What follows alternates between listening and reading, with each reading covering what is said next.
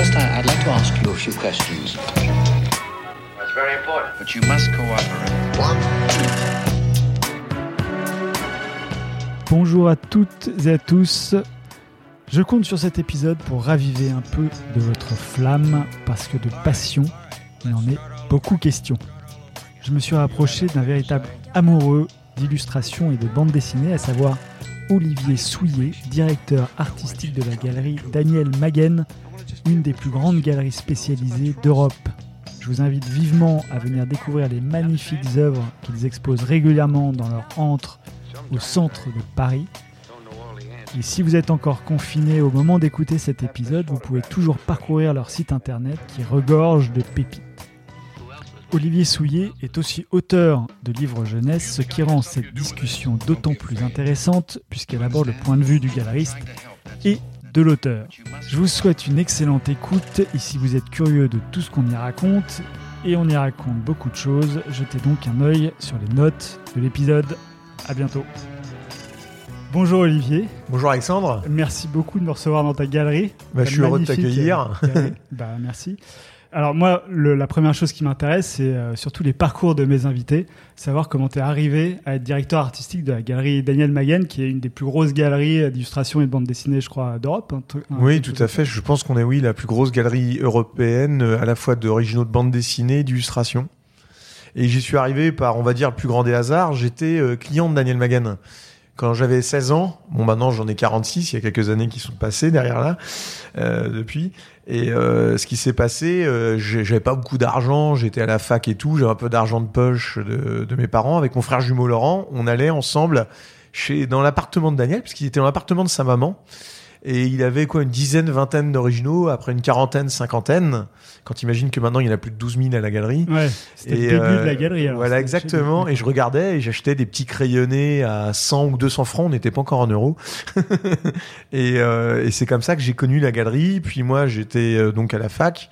Après, j'ai fait des études d'économie euh, euh, à Villetaneuse, à la fois à l'époque qui était raillé par euh, Élie et Dieudonné dans un des Ah oui. sketch. Alors pour trouver du travail, c'était pas évident. J'ai travaillé dans la banque, puis je me suis dit non, euh, je gérais des comptes entreprises, des options de change aussi à un moment. Et je me suis dit mais je vois pas me voir faire, je me vois pas faire ce métier toute ma vie.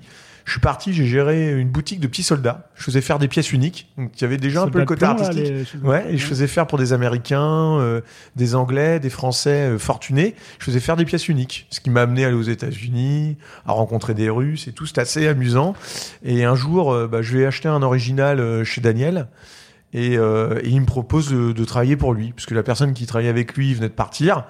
Et je dis banco, je dis oui, ça m'intéresse. C'était au moment où il commençait à sortir de. euh, On chez était- sa il, mère. était, il était dans son propre appartement. Ouais. Il était au quatrième, sans, au quatrième étage sans ascenseur. Il avait là, à ce moment-là, quelques années avaient passé. euh, C'était il y a 18 ans, parce que je travaille avec Daniel depuis 18 ans maintenant. Là, j'attaque la 19e année cette année-là. Et, euh, et il avait à peu près 2000 originaux. Et il était au quatrième étage sans ascenseur. Donc au départ, il m'a appris à ranger des originaux. À, à- je l'amenais en voiture, parce qu'il n'a toujours pas le permis d'ailleurs, Daniel. Donc je l'amenais en voiture voir des clients en Belgique, en Suisse. Et on proposait en porte-à-porte les originaux. On se donnait rendez-vous dans des hôtels ou chez les gens, on montrait les originaux. Ils en prenaient 2, 3, 0, 10. Et c'est comme ça qu'on a commencé. Et puis un ou deux ans après, on a ouvert la première galerie qui était au Quai des Grands Augustins. Et vous vendiez des illustrations d'auteurs BD, des choses comme ça non, alors on vendait que des, des planches de BD et quelques illustrations de BD, mais c'était rare. Tu sais, les auteurs de BD n'ont pas le temps de faire des illustrations. Donc s'ils en faisaient, c'était soit pour des publicités dans le magazine Spirou, dans Pilote ou autre. C'était soit les couvertures des albums ou les pages de garde ou de titres. C'était principalement les planches de BD. Et puis j'ai vu, je me suis rendu compte au fur et à mesure des années que les gens voulaient surtout des illustrations couleur ou noir et blanc, mais ils voulaient pas trop de planches la plupart du temps parce que souvent leur femme n'aimait pas. C'était pas un objet qu'elle trouvait très décoratif, tu sais, une planche Ouais. de BD. C'est un objet très particulier puisque tu as des dialogues et tout, c'est une séquence d'un album. Donc des fois t'as pas de lien entre une page et une autre. Et donc j'ai dit à Daniel, je dis mais moi j'aime bien l'illustration. J'ai toujours été un énorme fan des peintres illustrateurs américains comme euh, euh, Leon Decker, Norman Rockwell, Remington, euh, toutes les grandes écoles euh, américaines d'illustrateurs, avec vraiment une passion pour Norman Rockwell et Remington. Et j'ai dit à Daniel, je dis mais pourquoi tu, si tu veux, je connais bien l'illustration en France, je m'intéressais particulièrement à l'illustration euh, jeunesse, fantasy, science-fiction. Ils disent que ça te dirait que je m'occupe de ces auteurs-là? Et c'est comme ça que ça a commencé. Après 10 ans de travail en galerie, hein. Ah oui. il a fallu que j'apprenne pendant 10 ans de travail pour pouvoir gérer des auteurs. Mais alors lui, il vendait des illustrations qui venaient d'où et comment il choisissait euh, Alors, il ses, ses auteurs? Il, il- alors, quand il aimait des BD, il contactait les auteurs. Il a fait Bilal, Isler, euh, Blanc Dumont, euh, Florence Magnien, euh, Jean-Pierre Gibrat et plein d'autres grands noms de la bande dessinée. Et à partir de là, il, quand il allait chercher des originaux, ou qu'il achetait ou qu'il prenait en dépôt-vente, ou il donnait des avances sur les ventes, en même temps, il y avait toujours dedans des illustrations. D'accord. Mais il n'y en avait pas énormément. Tu vois, c'était très peu. C'est pas, euh, c'est pas leur métier. Entre concevoir une planche de BD et une illustration, c'est pas du tout le même métier, quoi. Et donc, euh, parce que là maintenant, il y a des galeries de dessins contemporains, des Mm. galeries de dessins, euh, de vieux dessins euh, d'il y a plusieurs siècles. Mm. Et c'était ce genre de dessin qu'ils vendaient à, à l'époque? Non, non, ils vendaient des illustrations tirées des bandes dessinées. Voilà, comme je te dis, la- soit la couverture, Ouais. la page de titre. Non, on n'a jamais eu. Moi, je suis un fan absolu de Daumier. J'aurais aimé qu'on en ait de Noré Daumier ou de Gustave Doré, Ouais. mais on n'avait pas, euh, on n'avait pas, on n'avait pas ce genre d'illustration ancienne. On était vraiment, on va dire, sur de la BD. Même en BD, on peut dire contemporaine, parce qu'on ne vendait pas de BD des années euh, en dehors des classiques franco-belges comme Franquin. euh, ou tu vois euh, Tintin, etc. et d'autres grands classiques, Gosse, Scramustache.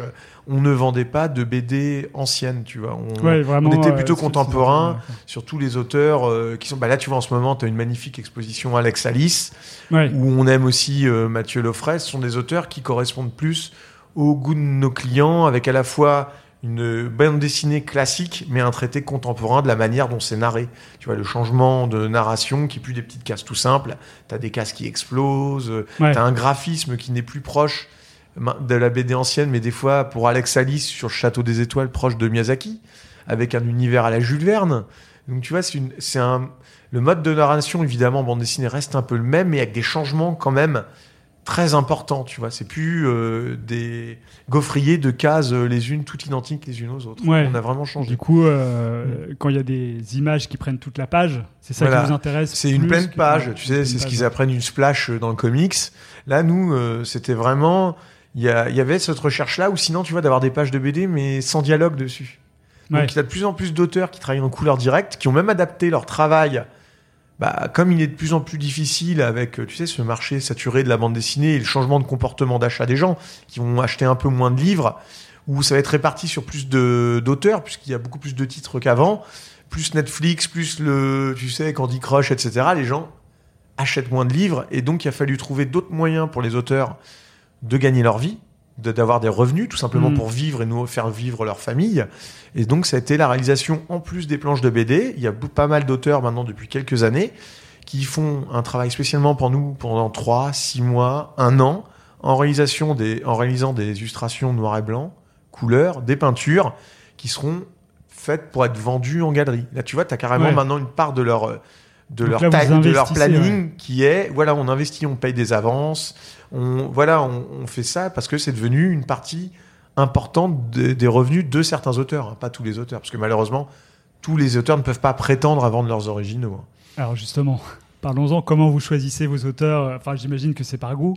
Ah, Il y a, y y plusieurs critères. goût, Alors, ouais. quand tu vois, quand tu parles de la bande dessinée, il y a un critère déjà qui est la Madeleine de Proust. Les gens vont acheter une planche de BD parce que ça leur rappelle une lecture d'enfance, parce que c'est aussi été un best-seller, donc tout le monde l'a lu. Donc tu vois, il y a vraiment ce côté Madeleine de Proust, mais aussi il y a le côté graphique.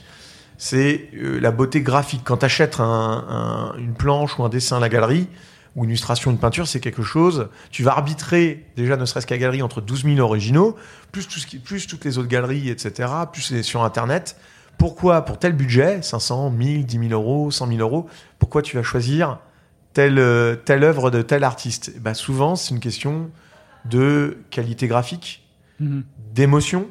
C'est-à-dire que je dis toujours aux jeunes, tu sais, je fais des interventions dans des écoles euh, graphiques, et je leur dis le problème, souvent vous me montrez des dessins, et je dis, euh, il se passe rien, vous avez rien à raconter. Je dis le problème, quand tu fais une image, tu dois raconter quelque chose. Par exemple, pourquoi j'admire, je te parlais de Norman Rockwell, c'est quelqu'un, quand tu regardes une image, tu sais ce qui se passe avant, pendant et après. Il a ce génie-là de te raconter de A à Z une histoire. Et donc, tu ressens une émotion très forte, surtout avec le côté enfantin dans son travail. Et tu as quelques auteurs modernes qui ont cette même qualité-là. C'est-à-dire que les gens vont l'acheter parce que quand ils ont vu l'original, ils ont fait Waouh Soit parce qu'ils ont pris un, un coup de cœur pour l'émotion ressentie ou parce que graphiquement ils font Waouh, mais comment il fait ça? Ils comprennent pas. Tu sais, tu, tu achètes quelque chose que tu aimerais faire toi-même sans comprendre ce processus de création. Ouais, il y a ce- aussi un peu de génie. technique là-dedans aussi. Voilà. Ouais. Et, mais je pense qu'avant toute chose, c'est le style. C'est-à-dire Ah, que tout ce qui t'a construit ouais. pendant toutes ces années, il y a, moi, ce que je dis toujours aux auteurs, le plus dur à avoir, tu peux avoir un auteur qui a 50 ans, un illustrateur qui a 50 ans, ou un auteur et qui n'a jamais trouvé son style. Alors qu'un gamin de 16 ans ou 18 ans l'aura trouvé. C'est quelque chose d'assez ingrat, parce que c'est quelque chose qui vient euh, à la fois avec la culture générale. Là, je parle encore des interventions en école. Je dis souvent, ne vous nourrissez pas que d'un médium. Tu vois, il y a beaucoup de jeunes maintenant, ils se nourrissent, et je n'ai rien contre, hein, j'aime bien le manga, mais ils ne se nourrissent que de ça. Mm. Où ils vont regarder le même type de film, où ils vont lire le même type de livre. Je dis non, nourrissez-vous de tout. Et il y a un, un autre, une autre chose aussi qui te nourrit, c'est ta sensibilité. Les choses qui vont t'émouvoir dans la vie de tous les jours. On peut avoir des, des accidents de vie qui font que bah, tu vas comprendre la beauté d'un nuage, la beauté euh, d'un- d'une lumière, d'un coup, d'une lampe dans une flaque d'eau. Et bah, tout ça va se ressentir dans le travail de l'auteur. Et c'est la capacité de l'auteur à retranscrire l'émotion qu'il a Exactement. dans le nuage ou dans la goutte d'eau. évidemment, ça demande une grande force technique. Il faut maîtriser la perspective, l'anatomie, les ombres et lumières, tout le bagage technique qui va te construire un style. Mais ce style-là, ce bagage technique ne te, suffira, te- ne te servira à rien, sauf si tu es un scénariste, évidemment, si tu sais pas raconter quelque chose avec transmettre une idée, une émotion. Euh, Même avec un scénariste, enfin, je, je recevais, euh, je sais Mm. plus qui me disait ça, mais euh, l'illustrateur a aussi quelque chose à dire à travers son dessin en plus de ce que le scénariste a raconté. Voilà, et même, tu sais, par exemple, moi qui fais de. Tu sais que je suis aussi auteur jeunesse, et euh, l'idée, c'est de. C'est pas un peu comme, tu sais, à l'époque des BD classiques franco-belges où tu ils mettaient dans la case en texte off, il pleut, il fait nuit. Et puis tu te rends compte que dans la case, il pleut, il fait nuit, effectivement, donc il n'y avait pas besoin de le dire. Dans une illustration, tu n'es, il faut surtout pas raconter la même chose que dans le texte. Sinon, l'illustration sert à rien, et- ou le texte. C'est-à-dire que tu mets pas de texte dans cette cas-là, dans l'illustration. Donc c'est vrai qu'un un bon illustrateur doit raconter quelque chose de différent ou te raconter, t'amener quelque chose en plus du texte. S'il fait pas ça, il y a qu'une redite, ça n'a aucun intérêt, quoi.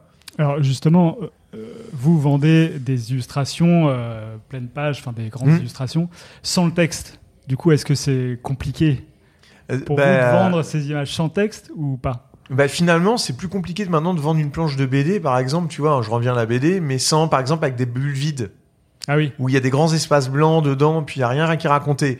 Et comme tu sais, on travaille avec des pros hein, en illustration, on travaille avec Benjamin Lacombe, Frédéric Pillot, on travaille avec euh, David Sala, euh, on travaille avec Loïc Joanigo, et d'autres très très grands auteurs comme ça. Donc, en une illustration, ils ont tellement de choses racontées, une telle force Mm. technique qu'ils n'ont que tu vois, tu, tu succombes parce que tout de suite tu es pris. Par exemple, Frédéric Pillot, c'est sûr que c'est un des auteurs, je pense, qui ces dernières années a impressionné à la fois le plus de dessinateurs de BD et d'illustrateurs. Ouais. C'est quelqu'un qui les a énormément impressionnés. Parce que dans une illustration, il y a une telle facilité à compter, à raconter, à faire ressentir une émotion. Et en plus, tu sais, dans, dans cette période encore noire, là, avec le coronavirus, on a eu les grèves, etc., il te, il t'amène du bien-être. Ça te fait du bien. Tu regardes ces illustrations et tout d'un coup, t'es bien. Ouais. Tu vois, il y a, y a- y a cette force-là dans ce travail-là. Frédéric- Frédéric Payot, il a, il faut- ses illustrations fourmies de détails. Quoi. Il Mm. un- on peut se plonger dans l'illustration, euh, ce qui n'est pas forcément le cas de tous les illustrateurs. Non, tu as des- évidemment des illustrateurs qui ont un travail beaucoup plus dépouillé. Alors, à la galerie, c'est plutôt rare. hein. Nous, on a plutôt, puisque c'est mon choix à moi, mes goûts à moi. Mm. Tu vois, tu vas dans une autre galerie, si c'est un autre directeur euh, ou un autre, euh, une autre personne qui fait ce choix, euh, on va dire, de, de, de choix d'artiste et donc de style graphique, je vais plutôt, moi, vers sur un style très, très travaillé. C'est sûr que quand tu vois Didier Graffet à la galerie qui fait du steampunk avec des peintures acryliques très très détaillées avec des dirigeables et après chaque écrou, chaque euh, tu vois chaque détail Mm. dessus. Quand tu vois Manchu en science-fiction avec chaque détail, tu vois ou Julien Delval avec euh, beaucoup Ah aussi ouais, ouais. de détails et tout. Tu es, j'ai quand même par goût moi. Je suis plus proche d'eux que de Marie Blair. J'aime beaucoup le travail, par exemple, de Marie Blair qui faisait des cordes d'Alice Mm. au Pays des Merveilles ou qui a fait tout travail de création autour du, du parc. euh, là, les, je sais plus comment ça s'appelle, les petites poupées là euh, chez Disney là. Pourtant ma fille adore euh, Maëlle. là. Euh, bah, tu vois, Je t'as un travail pas, plutôt ouais. euh, très recherché. Ou si j'aimerais bien Vin Earl. C'est Vin Earl qui faisait tous les décors de La Mm. Belle au Bois dormant à la Ouais. gouache. c'est magnifique, mais c'est encore très travaillé. Donc moi, c'est sûr, à la galerie, t'as plutôt, c'est vrai que t'as énormément, t'as une profusion de détails. T'as une profusion. de Ouais. détails. J'aime bien, mais pour autant, il y a une profusion de détails, mais c'est pas comme un dessinateur ama- amateur. Des fois, j'ai des jeunes qui arrivent de 14, 15 ans, même 25 ans, 30 ans, et ils veulent tellement m'impressionner, ils en mettent partout. Ouais. Mais de la lumière, par contre, ils en mettent partout. Donc en vrai, on sait pas regarder, on comprend rien et il n'y a pas d'émotion.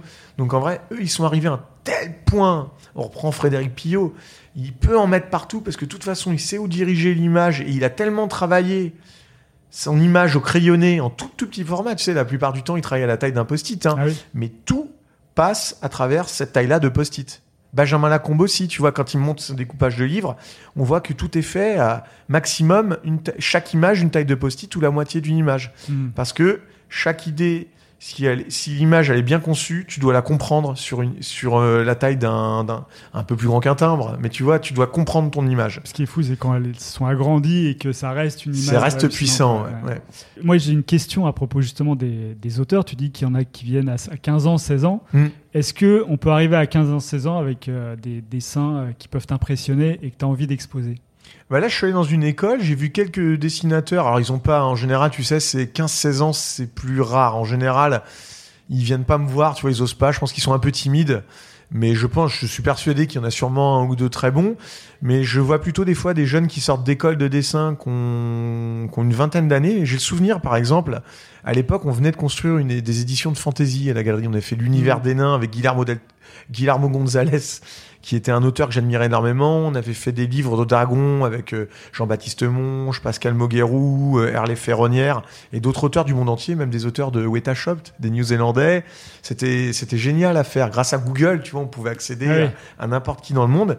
Et donc, plein de jeunes m'amènent au centre de Montreuil. On avait un stand là-bas, des trucs. Et je vois que des trucs moches, mais pas de aucune maîtrise graphique, mais il maîtrisait aucun pan du dessin, il savait pas raconter. Et tout d'un coup, il y a un petit jeune qui arrive, qui sortait des écoles, et il me montre son dossier. Il s'appelait Paul Échegoyen.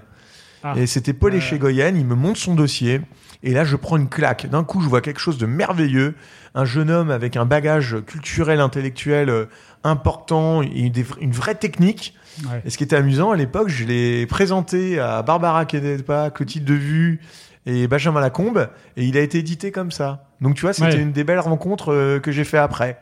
Mais je pense que ouais, t'as quelques jeunes auteurs de moins de 30 ans, euh, d'une vingtaine d'années, euh, bah, comme Jérémy Fleury, avec qui je travaille avec mon frère jumeau Laurent, sur Azuro, qui lui, ce qui est marrant, tu sais, on a un neuvième tome, là je te parle en tant qu'auteur, pas en tant qu'éditeur, mais je l'ai vu grandir.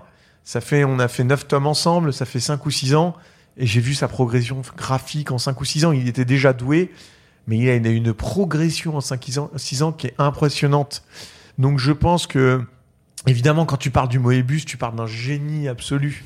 Il n'y a pas eu d'équivalent. Si on dit qu'un des rares qui a un peu ce talent-là, mais pas pour la bande dessinée, c'est un autre travail, mais Kim Jong-gi Ouais, est assez hallucinant. Quand tu le vois dessiner, tu aimes le dessin. C'est quelqu'un qui te rend amoureux du dessin. Bah, en fait, quand Ouais. on le voit dessiner, on a envie de dessiner, et après on commence à essayer de faire pareil. Et puis C'est impossible. impossible. Surtout qu'il y en a plein qui essayent maintenant de faire des grands formats euh, devant Ouais. tout le monde et ils n'y arrivent pas. Mais tu vois, je, je pense qu'il y a plein de... Il y a de nombreux jeunes. Il y a plus d'ailleurs, je pense, de jeunes qui savent mieux dessiner que avant parce que tu sais maintenant il y a des écoles où on Ouais. apprend à dessiner on fait- Internet. malheureusement on fait croire un peu aussi à ces jeunes là que c'est un métier et on, on va en, vendre- en vivre facilement alors que c'est un métier où il faut s'accrocher et il faut être passionné surtout si je dis Mm. toujours aux jeunes là en école si vous prenez si vous vous arrêtez à votre cours de dessin vous avez une, une heure de perspective vous arrêtez après vous considérez que ça y est c'était comme euh, au collège vous faites qu'une heure de maths après c'est terminé les maths bah pour le dessin c'est pareil s'ils rentrent chez eux ils dessinent pas S'ils n'ont pas la passion du dessin, c'est pas la peine de faire ce métier-là. Parce que c'est sûr que bah, tu le vois comme moi avant, quand on a commencé à s'intéresser à la bande dessinée ou livre jeunesse, t'en avais 10 par mois, hmm. 40 par mois. Par exemple, en jeunesse, l'année dernière, on était à 15 000 livres par an.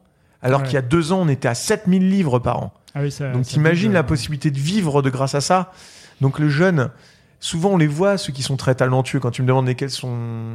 Est-ce qu'il y en a qui sont talentueux? Oui, on les voit tout de suite parce qu'en vrai, on sent, ils désirent, ils, ils respirent dessin. Ils ont tout le temps envie de dessiner. Tu vois, ils sont pas en cours, bah, ils prennent un carnet, ils vont croquer les gens dans le métro. euh, je pense à mon ami Nicolas Barberon qui passe tout le temps son temps, mais lui, il, est- il travaille chez un éditeur. Mais voilà, quand il est pas au boulot, il est dans le métro, il croque les gens et tout. C'est ce bonheur de dessiner. Ouais.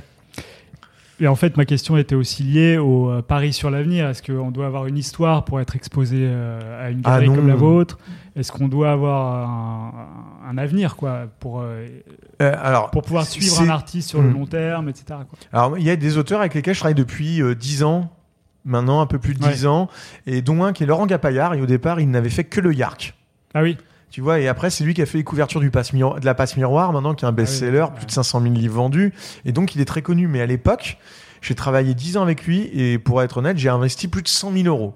Il n'avait fait qu'un livre. Mais quand j'ai vu son dessin, quand tu dis que tu as investi 100 000 euros, c'est sur euh, la première expo que tu as faite même, lui, ou- il n'y a même pas eu d'expo. C'est-à-dire que c'est un travail qu'on fait depuis des années. Maintenant, il est exposé. Il va même faire la art fair. Il l'a faite l'année dernière. Ah oui. On a vendu des illustrations, même dont certaines illustrations de lui à Guillermo del Toro, le réalisateur, qui a eu un coup de foudre quand il voyait. À chaque fois qu'il voyait- il venait à la galerie, où il, vient demande à chaque fois voir ses dessins. Il a un coup de cœur graphique sur ce qu'il fait, Ah Laurent oui. Gapaillard. Et c'est simplement quand le jour où j'ai vu ce travail-là, il m'a montré, Laurent, tu vois, on- il venait me voir pour le Yark, donc pour un livre publié. Hmm. Mais il avait fait que ça, tu vois, il y a une vingtaine d'illustrations, il y a rien. Ouais. Et là, il me montre son univers personnel. Il a envie de créer un univers euh, de végétaux qui sont en vrai des habitations minérales. Alors tu vas dire, qu'est-ce qu'il me raconte C'est incompréhensible. Il y a un tuto sur YouTube où il explique, euh, on a fait une petite euh, vidéo sur YouTube euh, Hmm. de la galerie Daniel Maguen où il explique son travail. Et là, tu te vois simplement, j'ai vu son travail, je dis, mais lui, il a un vrai univers, il est complètement barré. Il y a un univers fort dans sa tête et en plus, il est capable de, de son cerveau à l'exprimer au bout du crayon. Tu Ouais. vois, il y a ces kilomètres et kilomètres entre le cerveau et le bout du crayon, le bout de sa main. Et ben lui, il réussit à, à les faire aisément comme Kim Jong-gi. Et tu vois, c'est ça qui fait que on a investi autant de temps et d'argent sur lui. Ce travail que j'ai fait plus de 10 ans grâce à la confiance de Daniel Maguen. hein. C'est lui qui m'a accordé cette confiance-là en, en me disant pas non, t'arrêtes de, de donner de l'argent, etc. Parce que là, tu sentais que le type avait tellement un univers fort, avec un graphisme fort, tu vois, on pourrait comparer à Piranèse au niveau graphique. Donc tu vois, il y a un, un vrai travail à Gustave Doré, euh, Ouais, tu vois, ce travail-là euh, qui est vraiment très très fort. Donc voilà pourquoi on a investi ce jeune. Mais non, je m'interdirais jamais de travailler avec des jeunes. Je travaille avec pas mal de jeunes. Hein. Ah, Armel Gaulle, mais pas jeune. Mais tu sais, il a pas énormément de livres connus. Pourtant, Ouais. c'est un prof, euh, un des plus connus de l'école Penningen. Il est revenu à la galerie depuis quelques années. On se connaissait depuis plus de dix ans. Et d'un coup, il me montre son travail. Il a passé quatre ans à illustrer un Kipling. Mais pour plaisir, tu vois, il venait d'avoir ses enfants, là, ses jumelles, et il se dit, tiens, je vais illustrer, comme je peux plus faire de grande peinture à l'huile, c'est pas bon pour les enfants, et ben il travaillait tous les soirs, les matins, ou quand il gardait les enfants, sur l'adaptation de L'homme qui devint un roi de, de, de Kipling. Et là, il me montre ce carnet, je fais, c'est extraordinaire, il faut absolument que tu en fasses quelque chose. Tu te rends compte, il a travaillé 4 ans dessus sans jamais se dire, je vais l'éditer. Et euh, Ça lui est jamais passé par la tête. non, je te jure, il était, euh, il était sorti du truc. Il travaillait dans le cinéma, il travaillait Ah dans, comme prof, donc il n'était pas dans le monde éditorial. Et là, je lui ai présenté euh, Jean-Christophe Corrette. Et après les éditions Bragelonne, et depuis, tu vois, bah, ce qui était génial grâce au travail de la galerie, il a édité euh, un livre sur une espèce de recueil d'animaux aux éditions Corrette, le Kipling, et ils vont même faire une, maintenant une augmentation, une, une édition augmentée avec des aquarelles, alors que c'était qu'un travail à la mine de plomb. Il, va il a sorti aussi deux livres sur Lovecraft et va en faire un troisième chez Bragelonne. Il a travaillé aussi pour Glénat pour une couverture euh, sur les Sapiens. Il fait des recherches de personnages et de décors pour les éditions Delcourt. C'est-à-dire et ça, c'est, je te parle de deux ans. Ouais. C'est en deux ans que tout ça est arrivé. Mais pourquoi? Parce qu'il a fourni une masse de travail et qu'il a et que lui, il a vraiment aussi, tu vois, c'est comme Julien Delval. Ils ont tous les deux ce côté, euh, tu vois, ils, ils- ils savent regarder chaque élément de la nature. Ils ont une culture générale qui est très très qui est très importante et diverse et, euh, et un bagage technique qui leur permet de tout dessiner quoi. Mais tu vois, c'est encore un exemple. Il y en a, il y a sûrement d'autres jeunes auxquels je pense pas. euh, Ah si, euh, alors, je veux pas dire qu'il est jeune, mais là, tu vois, sur grâce aux réseaux sociaux, Instagram pour moi était un gros, euh, m'a permis de découvrir des auteurs. Il y a un auteur allemand, Jörg Hasselborn, et d'un coup, je découvre grâce à Thomas Van Kumant qui partage une image de lui, tu vois, euh, qui, qui fait une BD chez Delcourt, Thomas. Et là, je découvre Jörg Hasselborn et je te jure, aucune publication. T'as rien. Et je vois deux illustrations d'architecture un peu distordues. euh, Ça faisait penser un peu à l'univers de De Crécy, mais avec une autre. pa- j'a- Parce que je suis admi- j'a- j'admire plus que tout Nicolas De Crécy. Ouais. Et là, d'un coup, je découvre ça et je fais, oh, je connais pas son âge. Je sais pas qui il est, etc. Je lui écris, je dis, j'aimerais te donner 10 000 euros d'avance pour que tu fasses des illustrations pour la Galerie Maguen. Et il a accepté, depuis, il fait des illustrations pour nous. Tu vois, c'est comme ça. C'est un coup de cœur. Je me suis dit, lui, il y a un truc. Quand tu parlais des 100 000 euros tout à l'heure, c'est Ouais. 100 000 euros investis sur plusieurs Sur 10 années. Sur 10 ans. ouais. Sur 10 ans. Et donc, euh, ouais, tu demandes 10 000 euros pour faire des originaux pour la galerie quand même. Ouais, exactement. Non, c'est illustration pour la galerie. euh, Et après, j'essaie de lui trouver un éditeur. C'est-à-dire qu'après, j'ai contacté Ah euh, Jean-Christophe Corrette et je lui ai dit tiens, je voudrais te montrer ce que je veux faire et j'aimerais bien que tu sois son éditeur. J'ai une relation, euh, j'ai une relation, une double relation avec Brajlon et les éditions Corrette, avec qui nous on fait pas ce travail, on fait plus de hardbook ou de livres comme ça, ouais, de sketchbook. Ouais, mais on a arrêté parce qu'on savait pas bien les vendre. On ne connaît pas bien le réseau, alors que Brajlon et Jean-Christophe Corrette sont très bons pour ce type de livres. Ils savent bien les faire, ils font des très beaux livres, ils savent vendre à l'international, donc je préfère autant leur confier ce travail-là, puisque nous, on n'est pas, pas très bons là-dessus. Ouais. Et donc, depuis, bah, tu vois, j'essaie d'amener cette chose-là. Vendre des originaux en galerie et parallèlement faire des éditions à côté. C'est ce qu'on a fait, par exemple, pour Julien Delval. Faut que tu saches aussi, ça fait 10 ans qu'on finance Julien Delval euh, sur la réalisation de peintures très grand format. Lui, tu vois, pour donner, c'est un peu la peinture plutôt romantique. Ouais. Tu vois, des peintures classiques, ouais, romantiques. Il entre euh, Jérôme euh, Bo- Bosch et euh, d'autres peintures Ça un peu plus peu à classiques. John O, euh, celui qui fait les peintures, Voilà, euh, exactement. Alors, ce qui est marrant, en plus, j'ai vu en 10 ans l'évolution de son travail de la gouache à l'acrylique, donc j'ai même vu la technique changer et son univers même se creuser de plus, de plus en plus. Tu vois, je parlais aussi de Didier Graffet. Tu vois, Didier Graffet, hmm. il a travaillé avec nous et il faisait que de l'heroic fantasy au départ. Et d'un coup, il a trouvé l'idée de faire du steampunk. Parce qu'il y a toujours, il avait illustré euh, chez Grune. Hmm. Euh, D'ailleurs, malheureusement, les livres n'existent plus, mais il a fait Jules Verne, il a fait d'autres livres. euh, et d'un coup, il a fait ça en grande peinture. Et personne n'avait fait ça. Et d'un coup, on s'est retrouvé avec des peintures hallucinantes, tu sais, de Zeppelin, de Montgolfière à côté de la Tour Eiffel, à côté de, tu vois, de, de l'Empire State Building, euh, à côté de, de la, tu vois, de, de, de- des monuments les plus importants, mais re- retranscrits dans un univers steampunk, Ouais. romantique, 19e, etc.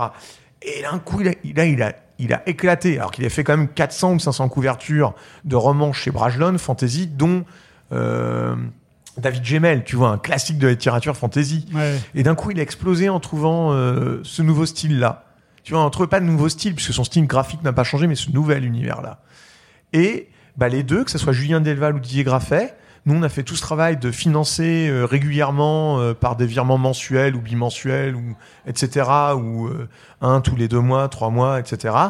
Et après, bah, c'est les éditions Brajlon qui ont publié le livre sur Didier Graffet, un gros artbook, et c'est les éditions Corrette qui ont sorti là avec un crowdfunding un magnifique coffret sur Julien Delval. Tu vois, c'est c'est ouais. ça encore ce travail croisé. Mais c'est génial parce qu'on sent la, la passion qui t'habite, la Ah, mais passion moi, de euh, l'illustration. Je pense Et- que voilà, je raconte des histoires avec mon frère jumeau. Euh, J'ai la chance de pouvoir faire ça avec mon frère jumeau, de raconter des histoires. Mais moi, j'aurais aimé savoir dessiner ou peindre. hein. Ouais. Tu vois, j'ai pas parlé d'un auteur, mais par exemple, quand je vois le travail de Nicolas Delors, qui travaille à la carte à gratter, qui pour moi est un Gustave Doré moderne, mais c'est extraordinaire qu'il fait, mais vraiment magnifique. hein. Ou un Franklin Boff, c'est l'illustrateur américain. Et bah, je me dis, mais quel, quel bonheur de vendre ça. Tu vois, nous, on peut faire ce rôle de mécénat et accompagner des auteurs que j'estime ces grands noms-là, mais de notre époque. Et c'est pas l'édition qui peut forcément maintenant, qui peut plus payer ça. Tu sais, euh, voilà, moi, je connais les tarifs hein, dans le jeunesse. Quand t'as un éditeur, euh, bah, tu vois, une des histoires, quand on fait Frédéric Pillot, pour te Ouais. donner un exemple concret, Ouais. concret pour les gens qui Ça vont écouter euh, ouais. ce, ce poste-là. Et bah, sache que Frédéric Pillot, à l'époque où il veut faire les souvenirs du vieux chêne, les souvenirs du vieux chêne, qui est un livre mais sublime, bah, à la base, on lui dit, écoute Fred, j'aimerais bien qu'on fasse ensemble, que tu fasses des très grands formats. Et on part sur des formats style 80 cm sur 1m30. C'est très grand, hein, des grandes acryliques. Ouais. Sauf que le problème, ça, c'est deux ans, un an et demi, deux ans de travail. Et Pour combien pour, euh, pour combien de peintures? Il y en avait 15, je crois, une 15, quinzaine, hein, il me semble. Et donc là, tu as quand même un an et demi, deux ans de travail. Et l'éditeur va lui filer entre 4500 et 6500 euros d'avance sur droit. C'est-à-dire que pour pouvoir faire le livre, il va toucher 4500 euros ou 6500 euros pour un an et demi de travail. Mais pourquoi il est obligé de faire des peintures aussi grandes C'est parce pour- que l'idée, c'était de faire une exposition. Ah oui. Donc il a conçu un livre dans l'idée de faire une très belle exposition. C'est pas une manière habituelle de faire, euh, de faire du livre hein, Mhm. dans ce métier. Et donc on part là-dessus, lui crée li- a l'idée des dessins. Et là, à partir, il a l'idée d'un livre avec ça. Mais il sait pas l'écrire, Fred. Donc il a demandé à quelqu'un d'écrire un livre à partir de la base de ces quatre peintures, de ces 15 histoires.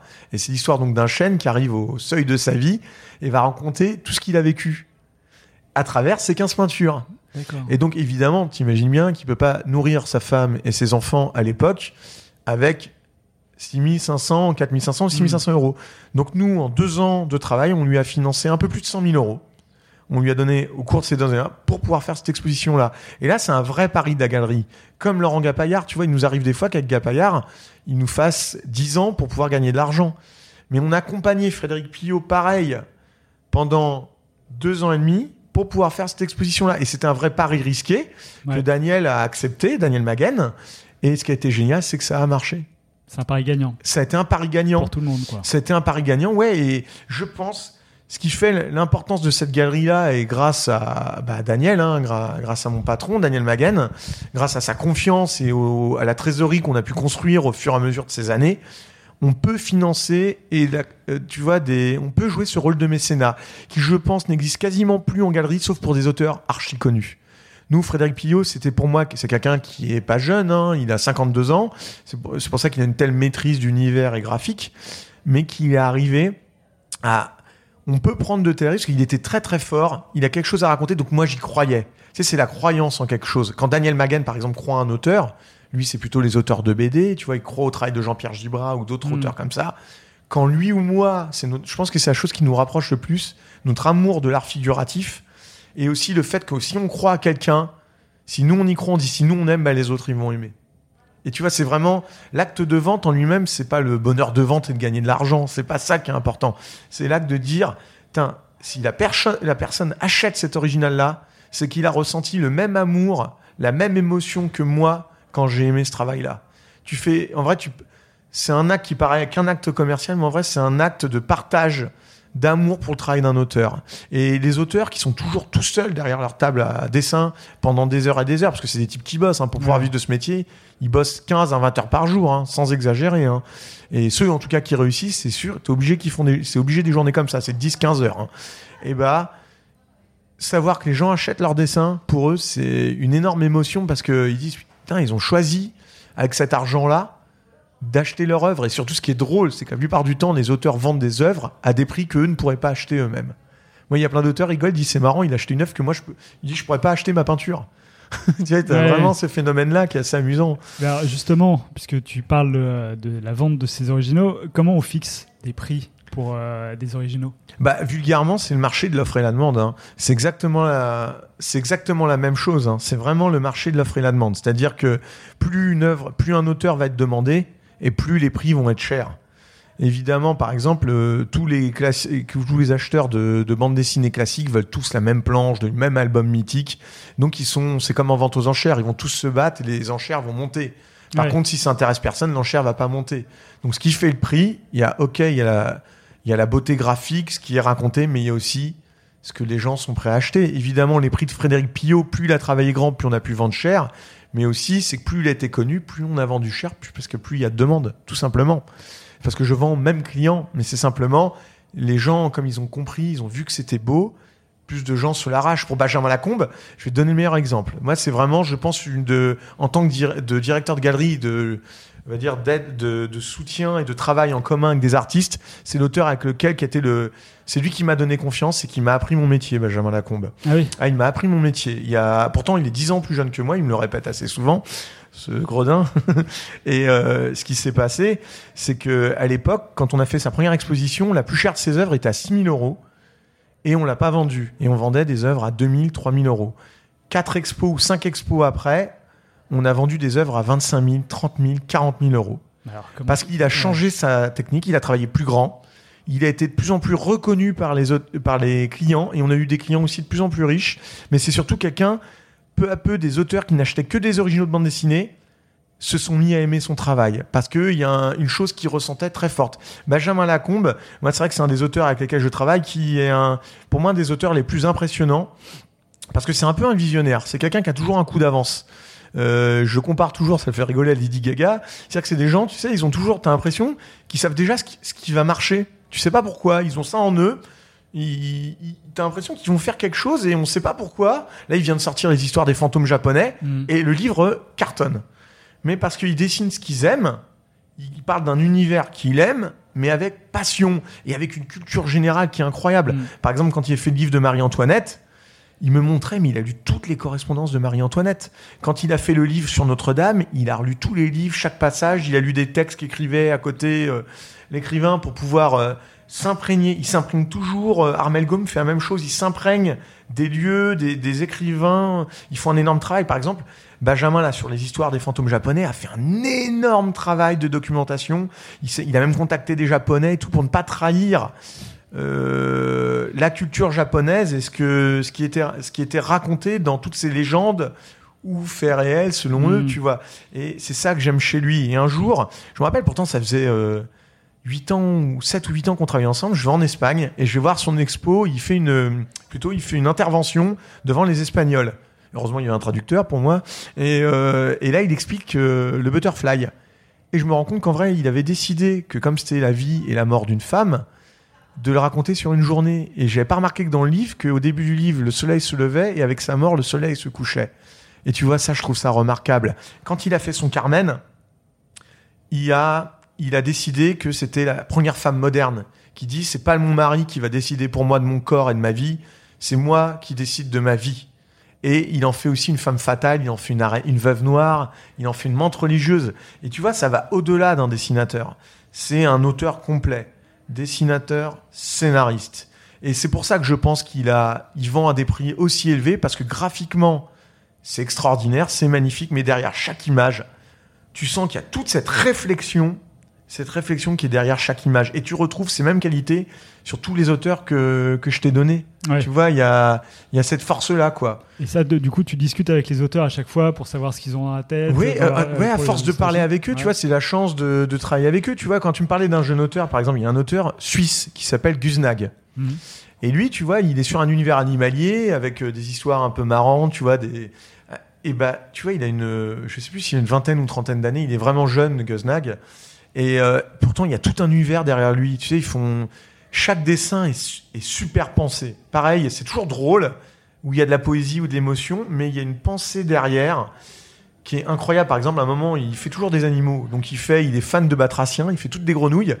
Et évidemment, il, il les met dans une confiserie. Alors, une confiserie, qu'est-ce que c'est que pour des grenouilles? Tu vois, il est chez un, je crois qu'on dit taxidermiste, tu vois, où c'est que des papillons qui sont accrochés ou des insectes. Et donc, tu vois, t'as la langue qui est collée euh, à la vitre ou dans laquelle t'as un papillon et tout. Mais c'est d'une intelligence, mais d'un. C'est, tu vois, t'as une émotion forte qui passe alors que le type est super jeune et pourtant, il y a un univers, un univers qui est tellement fort derrière, c'est vraiment impressionnant.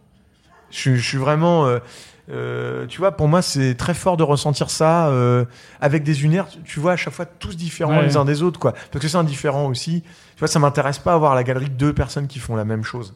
Je vois pas l'intérêt ni pour les acheteurs ni pour les auteurs. Il faut vraiment des choses très distinctes les, uns des autres. Tu vois, je t'ai cité Manchu, Delval, Graffet, Armel Gaume, euh, tu vois, où il y a Jean-Sébastien Rosbach, Paul Echegoyen, euh, tu vois, Dave Cooper. Ils ont tous des choses différentes à raconter avec des styles différents.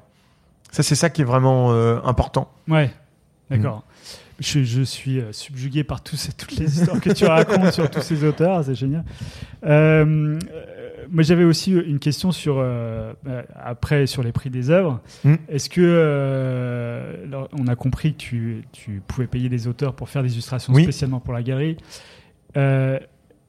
mais dans le cas où tu prends des illustrations ou euh, de, de choses qui existent déjà et que tu les exposes et que tu les vends après, Oui. est-ce que les auteurs ont des, euh, une part de droit d'auteur, comme on dit, sur chaque vente Alors, ou pas? sur une image originale, alors le seul moment où tu peux avoir, ils peuvent payer, le client peut payer euh, plus cher l'original parce qu'il paye des droits sur l'image. S'imagine si on te demande de faire un dessin pour une euh, un faire-part de naissance, une carte de mariage Mhm. ou autre, ou que c'est utilisé par une entreprise, là tu le vends.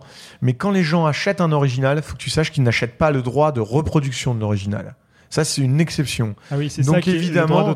L'auteur ne touche pas de droit d'auteur. Par contre, il y a une, une exception dans, dans les droits. Ça Mhm. s'appelle les droits de suite.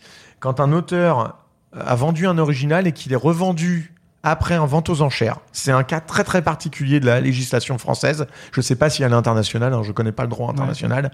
Et ben, il touche un droit de suite qui est pas énorme, mais il faut qu'il soit enregistré. Je sais plus à quel organisme. Et là, ça veut dire que c'est pas lui. Si c'est lui, si c'est pas lui qui le vend. hein. Si c'est lui qui le vend, évidemment, il touche rien parce Ouais, qu'il touche ouais, l'argent directement. Mais si un particulier revend un original de tel auteur, il va toucher des droits de suite. C'est comme des droits d'auteur, Ouais. mais sur une œuvre originale. Mais voilà, ce qu'il faut bien que les gens y sachent, de fois on me pose la question, est-ce que je peux le reproduire? Non, vous n'avez pas le droit de le reproduire. Même moi, il y a des images, on me dit, est-ce que vous pouvez me vendre des posters, des originaux au mur Je dis, bah non. Les droits, là, euh, par exemple, j'ai les originaux d'Alex Alice au mur. Les droits appartiennent soit à lui, soit à Rue de Sèvres, soit à Glénat, soit à Dargaud. Donc je ne peux pas vendre des droits qui n'appartiennent pas aux éditions ou à la galerie Daniel Maguen. D'accord. J'ai pas le droit, donc je ne, ils payent pas de, de droits d'auteur. Bah, du coup, tout est Ouais. plus clair. Voilà, exactement. C'est vraiment une grande différence. hein. Ouais. Euh, parlons un peu de toi et de ton métier d'auteur, puisque Mm. tu es auteur depuis euh, quelques années maintenant. Oui, ça va faire 7 ans, je pense 6 ou 7 ans, ouais. Tu disais que tu euh, voulais être illustrateur, alors je sais pas si ça date de ton adolescence, Mm. etc. Mais euh, comment t'es venu cette envie de d'écrire comme ça euh, il y a, je crois, Tu disais 6-7 ans, c'est ça? Ouais, alors les- l'idée, c'est marrant, quand on avait 16 ans avec mon frère jumeau, alors comme je disais, j'en ai 46, il y a 30 ans qu'on passait Ouais. depuis, on a écrit une ou deux histoires, et c'était moi qui les peignais. Et j'étais très très mauvais, il faut savoir, j'étais vraiment mauvais, je devais être trop feignant pour être bon dessinateur ou pas de talent, hein, l'un ou l'autre, ou les deux peut-être. Et, euh, et donc avec mon frère, on avait vraiment envie, on adorait aller au rayon jeunesse, peut-être encore plus que celui de la BD. Et on, avait, on rêvait de ça. Et puis quand on a eu 40 ans, moi, il m'est arrivé une chose dans ma vie assez assez particulière, c'est que je suis papa d'une fille handicapée mentale, qui a le syndrome de Williams. Et mon frère a dit, c'est bizarre. Et mon, mon frère jumeau, qui est, un, qui est un mec génial, il a dit, bah, écoute, Laurent, euh, Olivier, euh, il faut qu'on refasse l'histoire d'Azuro, parce que c'est l'histoire d'un dragon au mieux d'être vert, rouge ou noir. Parce que l'histoire existait déjà, du coup. Ouais, on l'avait écrit quand on avait 16 ans. Ah oui. Et euh, il dit, et tu vois, tu au mieux que ce dragon soit normal, bah, il a un handicap. Au mieux d'être vert, rouge ou noir, il est bleu. Et pire que tout, au mieux de cracher du feu, il crache de l'eau. Et il dit, on va faire ce livre-là, on va le proposer aux éditeurs. Et on, comme ça, on mettra que c'est dédicacé au syndrome de Williams, qui est l'association absolument géniale autour des Williams. Mm. Et tu vois, on va faire ça. Et puis, on est rejeté par tous les éditeurs. Parce qu'à chaque fois que les gens voient le dessin de Jérémy Fleury, notre texte, ils disent, oh, trop dessin animé, trop dessin animé, trop dessin animé. Et au final, les éditions Ozu ont accepté. Et ça a été notre premier livre jeunesse. Et vous aviez déjà choisi euh, l'auteur, Jérémy Fleury Oui, ou, euh, voilà, parce qu'on avait fait, on avait travaillé dans un petit fanzine, on avait écrit quelques petites histoires, tu vois, des petites Ah, histoires déjà, dans un alors, fanzine ouais. qui n'étaient pas rémunérées, hein, c'était pour le plaisir, avec Jérémy Fleury qui avait illustré euh, ces premières histoires-là. Et euh, c'était encore à la base mon frère, c'est toujours lui qui avait eu cette énergie. euh, mon frère Laurent, une énergie pour l'édition, c'est vraiment une passion l'écriture, et donc on a fait ça ensemble après. Et tu vois, d'un simple livre qui était à Zuro, tu vois un tome 1, il devait pas y avoir de suite, hein, c'était un one-shot. Hein. Et finalement, au bout de 6 ans, je crois maintenant, on est à 9 tomes, on a vendu 300 000 exemplaires. Là, on est avec un studio de dessin animé. Donc, tu vois, c'est ce qui est, ce qui est chouette, ce que j'aime bien dans cette histoire-là. C'est parti d'une belle intention. Et c'est toujours d'une belle intention parce que c'est pour faire parler de, bah, pour ma petite, quoi, Maëlle, euh, voilà, pour parler de sa maladie et pour que les gens, les parents surtout, tu vois, les proches des, de ça ne se sentent pas seuls. Et bah, tu vois, on a 300 000 personnes ont eu entre les mains cette maladie, le syndrome de Ouais. Williams. Et ça, c'est chouette, quoi. Bah ouais, carrément. Mm. Et du coup, quelle est ta relation avec Laurent? Parce que j'ai l'impression que vous faites euh, un peu tous ensemble, vous êtes frères jumeaux. Ouais, donc, euh, alors euh, déjà, moi, j'ai pas cette euh, capacité de bien écrire. Je trouve beaucoup d'idées. Je vais pouvoir voir des corrections de texte et tout, mais je ne sais pas faire l'écriture finale. C'est mon frère jumeau qui l'a fait. Je, je suis malheureusement pas capable. Et donc, on- moi, je suis obligé de travailler avec lui. euh, mais déjà, c'est pas obligé parce que j'adore travailler avec mon frangin. On a les mêmes idées. C'est comme une partie de ping-pong. On s'envoie une idée, l'autre répond. Des fois, on s'engueule si on n'est pas d'accord, évidemment. Mais c'est un vrai plaisir de, de créer à deux. Lui il fait énormément de livres tout seul. Il, Ah il oui. adore, ouais, il aime encore plus écrire que moi. Et euh, il fait plein de livres. Là, il y a bientôt son livre hein, sur un ours polaire, Milo l'ours polaire, qui va sortir. Je suis super fier pour lui. Il a fait d'autres livres avec euh, Paul, Paul Magère. Il a fait euh, Quentin, euh, il a fait euh, non pas Quentin, ça c'est avec Clotilde Goubli. non, il a fait avec Paul Maguire Elliot, l'histoire d'un d'un super héros. Et puis bah, l'autre me reviendra plus tard. Malheureusement, j'oublie. Laurent m'en veut pas. et voilà, il fait d'autres livres tout seul. Mais c'est vrai que on aime bien écrire à deux. C'est chouette, c'est un truc, tu vois, depuis qu'on est enfant, comme on est jumeaux, on a toujours été collés au Mhm. basque l'un de l'autre. On pense différemment, on n'a pas la même vision sur beaucoup de choses de la vie, mais on, aime les mêmes univers. C'est ça qui nous rapproche. Et Laurent travaille aussi pour euh, la, la galerie, je crois, non? Ah non, pas du tout. Pas Mon du frère a un autre, Ouais. poli- un autre métier que je peux pas citer parce que c'est un métier particulier et qui demande un peu d'anonymat. Mais euh, non, non, il fait pas du tout le même métier. D'accord. Ouais. les, les espions sont, euh, sont à la tendance en ce moment. Bah, si, je, peux, je peux te le dire, mais il faudra que tu le coupes. C'est simplement. Ouais, non, est-. Bah, tu me le diras en ouais, off. je te dirai tout à l'heure. Et, et du coup, maintenant que tu es, auteur et que tu travailles pour des auteurs, des illustrateurs, est-ce que ta vision a changé sur le métier ou est-ce que euh, Alors, elle, elle- elle correspond à ce que obligatoirement, je me suis rendu compte, bah voilà, moi tu, je t'ai parlé tout à l'heure de mes droits d'auteur, euh, je suis co-auteur, donc on est en jeunesse, il faut savoir que l'édition jeunesse, ça paye encore moins que l'édition, que la bande dessinée. C'est, c'est comme ça, c'est propre à, à ces éditions-là. Euh, il faut savoir que nous, on est trois auteurs, donc il y a le dessinateur Jérémy Fleury, euh, Laurent et moi sur le scénario. Laurent et moi, on se partage chacun 3%, donc on a 1,5% chacun. Et euh, Jérémy Fleury à 3%. Après, on a des progressifs qu'on a réussi à négocier avec le temps. Mais ça veut dire que pour que les gens qui écoutent cette émission aient conscience des combien gagne un auteur, en tout cas c'est propre à nous, mais euh, c'est propre au métier aussi, hein, c'est que voilà, on va toucher, un, je vais toucher 1,5% sur un livre qui se vend à 5,95 je crois ou 9 et 9,95, Mm. sachant que le prix les 1,5% c'est pas sur le prix euh, total, hein, c'est le prix sur le prix hors taxe. Ah oui. Tu touches sur le prix hors taxe. Donc, il faut savoir qu'à chaque fois qu'un livre est vendu, je gagne quelques centimes.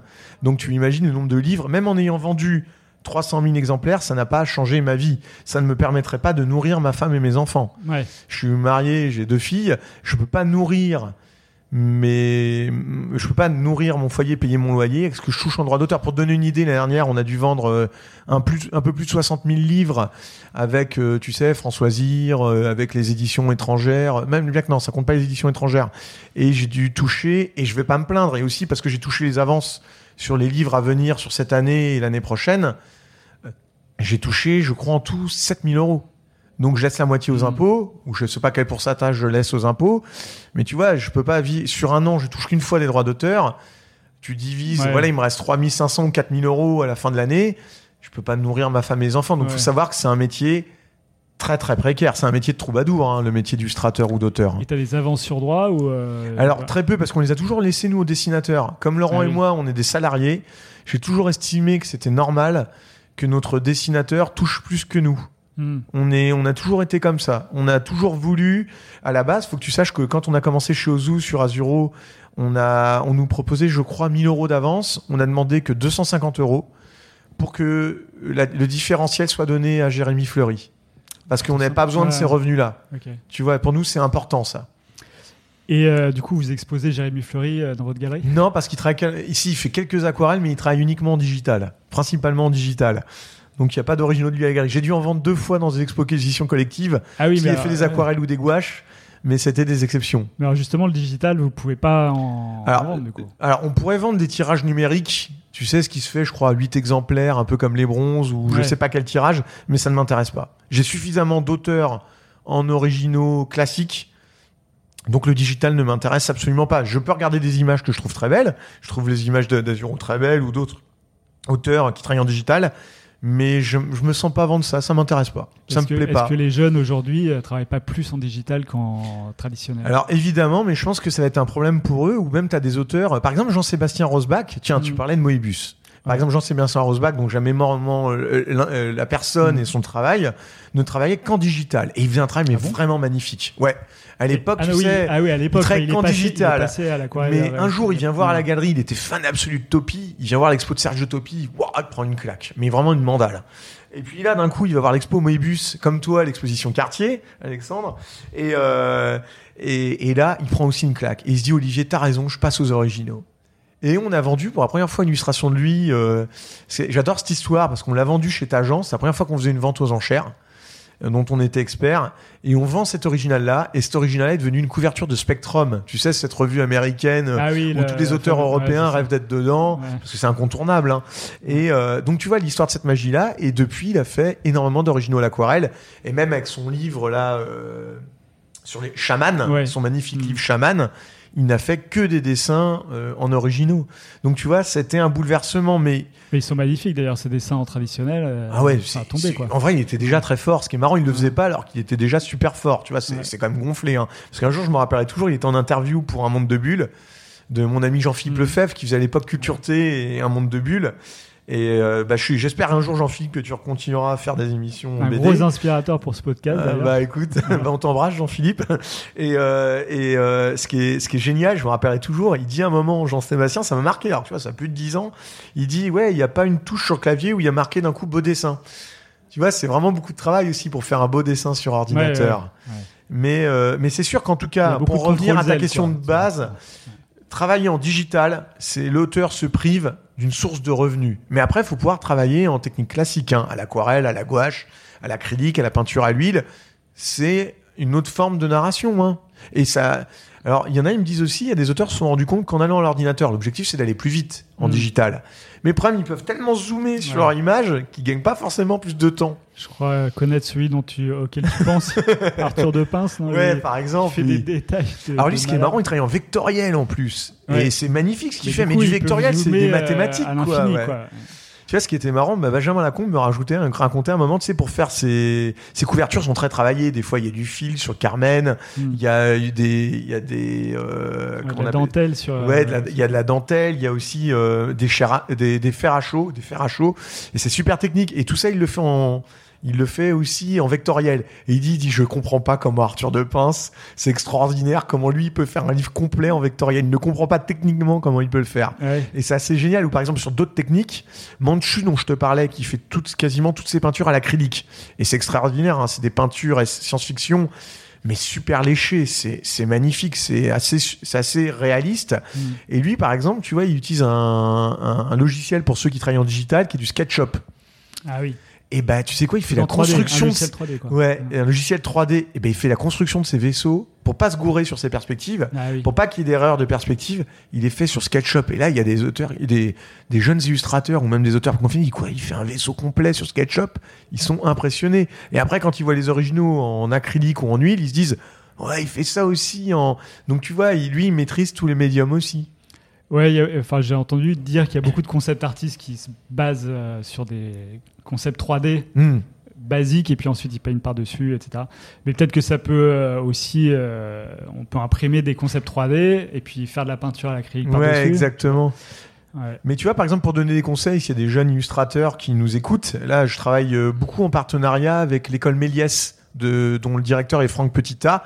Et je me suis rendu compte qu'il y a beaucoup de jeunes illustrateurs qui veulent pas travailler, tu sais, sur un ordi en 3D. Et il faut savoir que cette année, je crois qu'il y a eu 2000 ou 3000 postes dans l'animation en 3D qui n'ont pas été pourvus.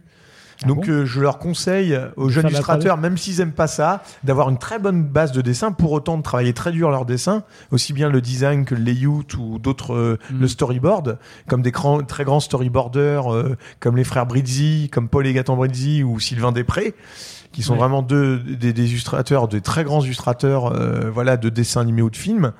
Mais de ne pas négliger cette partie-là, parce que quitte à passer autant de temps en école, autant sortir et avoir du boulot. Et je pense qu'il faut pas négliger cette partie-là, même si ça paraît un peu rébarbatif ou autre. Je pense que s'ils veulent en vivre et rester dans cette passion-là, et après le soir, tu vois, après la journée de boulot, euh, attaquer un livre jeunesse ou une BD et tout, mais de ne pas négliger cette partie-là de ce métier. Faire de la 3D donc. Ouais, je leur conseille, ouais. Et je pense qu'en plus, ça, restera dans le temps. Par exemple, tu vois, quand on parlait d'Azuro, Ouais. euh, je me suis rendu compte pour des problèmes de coût. On nous a expliqué que Azuro, les personnages pour le dessin animé là qui est censé se faire, là ils sont à la recherche de producteurs, de chaînes de télévision, euh, d'argent quoi, tout simplement, et surtout de lieux où le diffuser. Et bah comme TF1, M6, Ouais. etc., France Télévisions, eh bien ils vont faire les personnages en 3D et les décors en 2D. Tu vois, pour des, des- pour des questions de coût. Parce que euh, tu vois, tu peux pas faire tout en 3D parce que ça coûte trop, ch- trop cher aussi. Et au niveau animation, c'est un personnage Azuro qui est assez compliqué à dessiner. Mm. Et donc, même s'ils vont simplifier, ça fonctionne mieux en 3D. Donc, tu vois les, la différence de technique aussi. Donc, ouais, je, voilà, je vous pousse euh, les jeunes filles ou jeunes garçons à, à travailler, à travailler votre 3D parce que ça peut vous faire, euh, vous faire payer votre loyer en fin de mois. tu parles surtout d'animation 3D Ouais. du coup, plutôt que de rendu 3D ou de choses comme Ouais, ça. De d'animation dessin 3D, ouais, ouais, ouais. ouais. Bah, je suis pas très spécialisé moi sur ces métiers-là. Comme tu vois, je suis plus en traditionnel qu'en digital. Mais tu vois, suite à ma conversation avec Franck Petita, c'était la semaine dernière. Ouais. Et il m'a dit ça et c'est un constat. Quoi. Donc pourquoi se priver de ça, hein, de cette source de revenus hein? Bah, enfin, ça a l'air très technique. euh, Il faut se plonger dans les logiciels très ouais, compliqués. je pense, mais je pense qu'à notre aussi, époque, on, tu sais qu'il y a beaucoup d'auteurs euh, qui à l'époque ne travaillaient qu'en 2D, qui ont été formés des gens qui étaient des chefs animateurs. Tu sais, qui travaillaient dans des grands studios, qui ont travaillé sur les mondes engloutis, Rahan à l'époque en dessin Mm. animé, et ils ont été formés des gens en Chine, en Corée, en Roumanie. Bah, ils ont perdu leur job parce qu'en vrai, comme ils savaient travailler qu'en traditionnel, qu'en dessin traditionnel, ça coûtait moins cher de reprendre les gens là-bas. Et eux, bah, comme ils sont pas passés eux, à la 3D, à cette technique-là, bah, ils ont perdu leur boulot. Donc tu vois, il y a un moment, il faut aussi que les... c'est un peu comme tout métier, comme toi ou moi, quels que soient nos Oui, métiers, sûr, ouais. il faut qu'on apprenne les nouveaux logiciels, les nouveaux, les- on est obligé d'apprendre tout le temps, quoi. Tu peux pas te contenter de tes bagages que tu as appris à l'école. Il faut tout le temps apprendre. Hein. Mais pour le dessinateur, les meilleurs, moi je vois, c'est, on va dire, pas les plus énervés, mais ceux qui ont toujours envie de progresser. Moi je vois des types qui ont 40 ans, 50 ans, 60 ans. Ils ont chaque jour envie de faire mieux que le précédent. Ouais, bien Et sûr. tout le temps, c'est un concours contre eux-mêmes. Hein. C'est pas contre les autres. C'est ils veulent toujours faire mieux et c'est pour ça qu'ils sont aussi forts. C'est plus facile de peut-être de passer d'un crayon à une, euh, à Ouais. une brosse que de passer d'une brosse à un logiciel euh, hyper complet. Enfin, je, je Ouais. sais pas. Moi, je m'intéresse beaucoup à la 3D, tous ces Ouais, logiciels. alors euh, tu connais mieux que ouais. moi. Moi, je voilà. Euh, alors, tu es auteur, directeur artistique, Mm. passionné par l'illustration. Euh, comment tu te vois évoluer euh, dans les prochaines années? Bah moi, je vois bien faire le même métier. Ça me plaît. Moi, ce que non, mon espoir, c'est surtout de espérer vendre de plus en plus cher les originaux pour que les auteurs gagnent de plus en plus d'argent pour pouvoir créer moins stressé, tu vois, pour pouvoir se dire tiens, je peux créer tranquillement sans avoir peur de pas payer leur euh, loyer ou leur charge en fin de mois, tu vois, ou et aussi pouvoir tu vois travailler tranquillement, tu vois. Par exemple, là, ça fait deux ans que nous à la galerie, on subit ainsi que les auteurs, que tout le monde d'ailleurs euh, dans ce pays, même aujourd'hui dans le monde, on vit quand même. Je comprends en plus les raisons hein, des grèves, des gilets jaunes, et là maintenant le coronavirus, ça fait deux ans qu'on peut pas travailler sereinement. Tu vois, j'aimerais bien, tu vois, si, si tu vois, je- si j'avais un vœu, euh, Ouais. ça serait de travailler sereinement, de pouvoir travailler avec des auteurs. Et tu vois aussi qui se posent pas de questions comme nous, parce que tu sais, c'est ce que je dis quand ils disent, les auteurs se disent, putain, c'est dur de vivre de ce métier, c'est vrai. Mais voilà, ils ont pas choisi un métier facile, ils ont, c'est ce que je te disais tout à l'heure, ils ont pas choisi un métier de salarié. Faut savoir que les jeunes auteurs, si vous choisissez ce métier-là, soyez des gens passionnés et que vous ayez tout le temps envie de dessiner. Parce que de toute façon, c'est dur de vivre de ce métier-là. Il y a de plus en plus, il y a des écoles de dessin, ce qui n'existait pas. euh, Moi, à l'époque, je rêvais de dessiner, je- ça, ça n'existait pas. Il n'y avait pas des écoles où tu payais 5 000, 8 000 euros par Ah an pendant 3-4 ans pour, euh, pour pouvoir faire ce métier-là. Donc, vous avez la chance que vos parents vous payent ces études-là ou que vous, par votre travail, le soir ou le week-end, vous vous payez ça. Donc, travaillez dur et continuez à travailler dur. Mais sachez que ça sera de toute façon un métier où il est très difficile d'en vivre. Donc, il faut vraiment être passionné et ne pas se dire moi je veux faire que ça, je veux faire que du design, je veux faire que du layout, je veux faire que du livre jeunesse, je veux faire que de la BD. Non, faut être polyvalent comme tous nos métiers. Et finalement votre métier sera comme le mien, c'est-à-dire que si moi la galerie je vends pas d'originaux, je gagne pas d'argent, je peux pas payer des auteurs et je peux pas financer pendant 5 ou 10 ans des auteurs. C'est-à-dire que j'ai à la galerie on n'a aucune aide publique. Hmm. Euh, même un des cas aberrants, je vais, je vais te raconter Alexandre, un cas qui moi m'avait désespéré. À l'époque, quand on fait l'expo de Frédéric Pillot au, au Bastille Center, faut que tu saches que ça coûte très cher, Bastille Center. Et comme je te dis, on avait investi. C'est un lieu où on avait fait une expo qui est énorme. Ah oui. Tu vois, parce qu'on n'avait pas la Le galerie qu'on a maintenant lieu, ouais. au 36 rue du Louvre. On était une plus petite galerie Ouais. au quai des Grands Augustins. Ouais, je me souviens, On avait un tout petit venu. lieu et on pouvait pas faire avec, tu sais, comme je te dis, 15 œuvres de, de 80 sur 130 cm, plus une œuvre de Ouais. 2 mètres qu'il avait fait, Frédéric, avec un pirate Balbuzard, qu'on va éditer prochainement, en livre jeunesse. Et le, le, le truc, c'est ce que j'explique, tu vois, à l'époque, je contacte des médias pour leur dire, j'aimerais bien faire un- avoir un peu de presse sur cette exposition-là. Et on me dit, mais non, euh, vous vendez des œuvres, on va pas vous faire une, euh, de la publicité. Je dis, je comprends pas. Quand je vais dans un musée public, je paye avec mes impôts le musée public, puisque ça a aidé grâce à, à- aux impôts, Hmm. à des aides euh, publiques. Je paye mon entrée. Je paye mon entrée. Moi, j'ai aidé, moi, la galerie, Daniel Maguen, toutes les personnes qui travaillent dans cette galerie, Diane, Didier, Benoît, euh, Émilie, voilà, on a tous participé à cet effort-là, on a travaillé dur, on n'a eu aucun aide public, on a donné plus de 100 000 euros à un auteur, on loue un espace qui nous coûte au minimum 2 à 3 000 euh, euros par jour, et on fait des entrées gratuites pour le tout public. Hmm. Et là, on me dit non, on peut pas vous le faire parce que vous vendez des originaux. Mais si je vends pas les œuvres originales, je peux pas financer l'auteur, je peux pas louer ce lieu-là. Donc tu vois, avec une démarche où nous, on est financé par des particuliers qui achètent nos œuvres, c'est les particuliers qui permettent aux auteurs de vivre et à nous de vivre. euh, bah, on, nous a a interdit ces modes de communication-là parce qu'on on faisait un acte sale qui était de vendre des originaux. Et ça, ça m'a marqué cette réflexion-là. Et je me dis, ça, faudrait que ça change quand même. Par exemple, là, c'est l'année de la bande dessinée. Ils n'ont, euh, l'État français n'a contacté aucune galerie privée comme nous pour faire des événements BD. On était privé de ça alors qu'on a un acteur majeur depuis 20 ans de la bande dessinée d'illustration. On fait un rôle de mécénat. Euh, à aucun moment on n'a été mis en avant dans tout ce travail-là. Et moi, je, ça me révolte parce que je me dis, imagine une galerie comme nous, elle disparaît, mais t'as beaucoup d'auteurs qui disparaîtront parce qu'on est les rares à les, finan- les financer où tu ne verras plus de- d'œuvres de 1m20 ou 30 de différents auteurs de Delval, Graffet ou autres Hmm. parce que c'est pas un éditeur qui va pouvoir financer ça et eux n'auront pas les moyens de faire ça indéfiniment. Manchu depuis qu'on lui finance des expositions ne fait plus des tu vois des couvertures de format euh, A3, il peut se permettre de faire des œuvres de 1 mètre. Et c'est là où on a découvert encore plus l'étendue de son talent parce que comme Frédéric Pillot ou Delval ou euh, ou Graffet, plus il travaillait grand ou même Benjamin Lacombe, plus il travaillait grand ou même tiens un auteur que je t'ai pas cité, Daniel Cacot, et ben ils auraient ils pouvaient pas faire ça ou comme Laurent Gapaillard dont je t'ai parlé. Hmm. Donc je trouve ça, c'est un esprit que je trouve un peu médiocre, un peu petit, tu vois, de raisonner comme ça. Parce que je pense qu'on est vraiment des gens passionnés. Évidemment, on a des contraintes d'argent parce qu'on a des frais à payer tous les mois, des salaires, un loyer, l'électricité, etc. Donc évidemment qu'on on doit vendre des œuvres. C'est comme ça qu'on vit. Mais on peut pas nous priver de faire, d'avoir une lumière sur notre travail parce que on vend des œuvres. Tu vois, c'est un truc, tu vois, qui Mhm. me révolte un peu, tu vois. euh, parce que le jour où j'ai entendu ça, les bras m'en m'en sont tombés et j'ai trouvé que c'était même pas que c'était nul pour l'auteur lui-même qui a travaillé pendant deux ans et demi là-dessus. Bon, bah, le Hmm. ministre de la Culture est averti. Ouais, voilà. est- je, suis, je suis sûr qu'il écoute notre podcast. Ouais. Donc, voilà. Non, mais, euh, Ouais. non, mais c'est- très intéressant d'avoir ton point de vue sur la question. Euh, alors, du coup, euh, ma question d'après, c'était est-ce que tu as un objectif ultime? Mais voilà, l'objectif ultime. Ah, moi, mon, mon rêve, mon rêve ultime, et c'est le même de Daniel Magan, tous les deux, on rêve.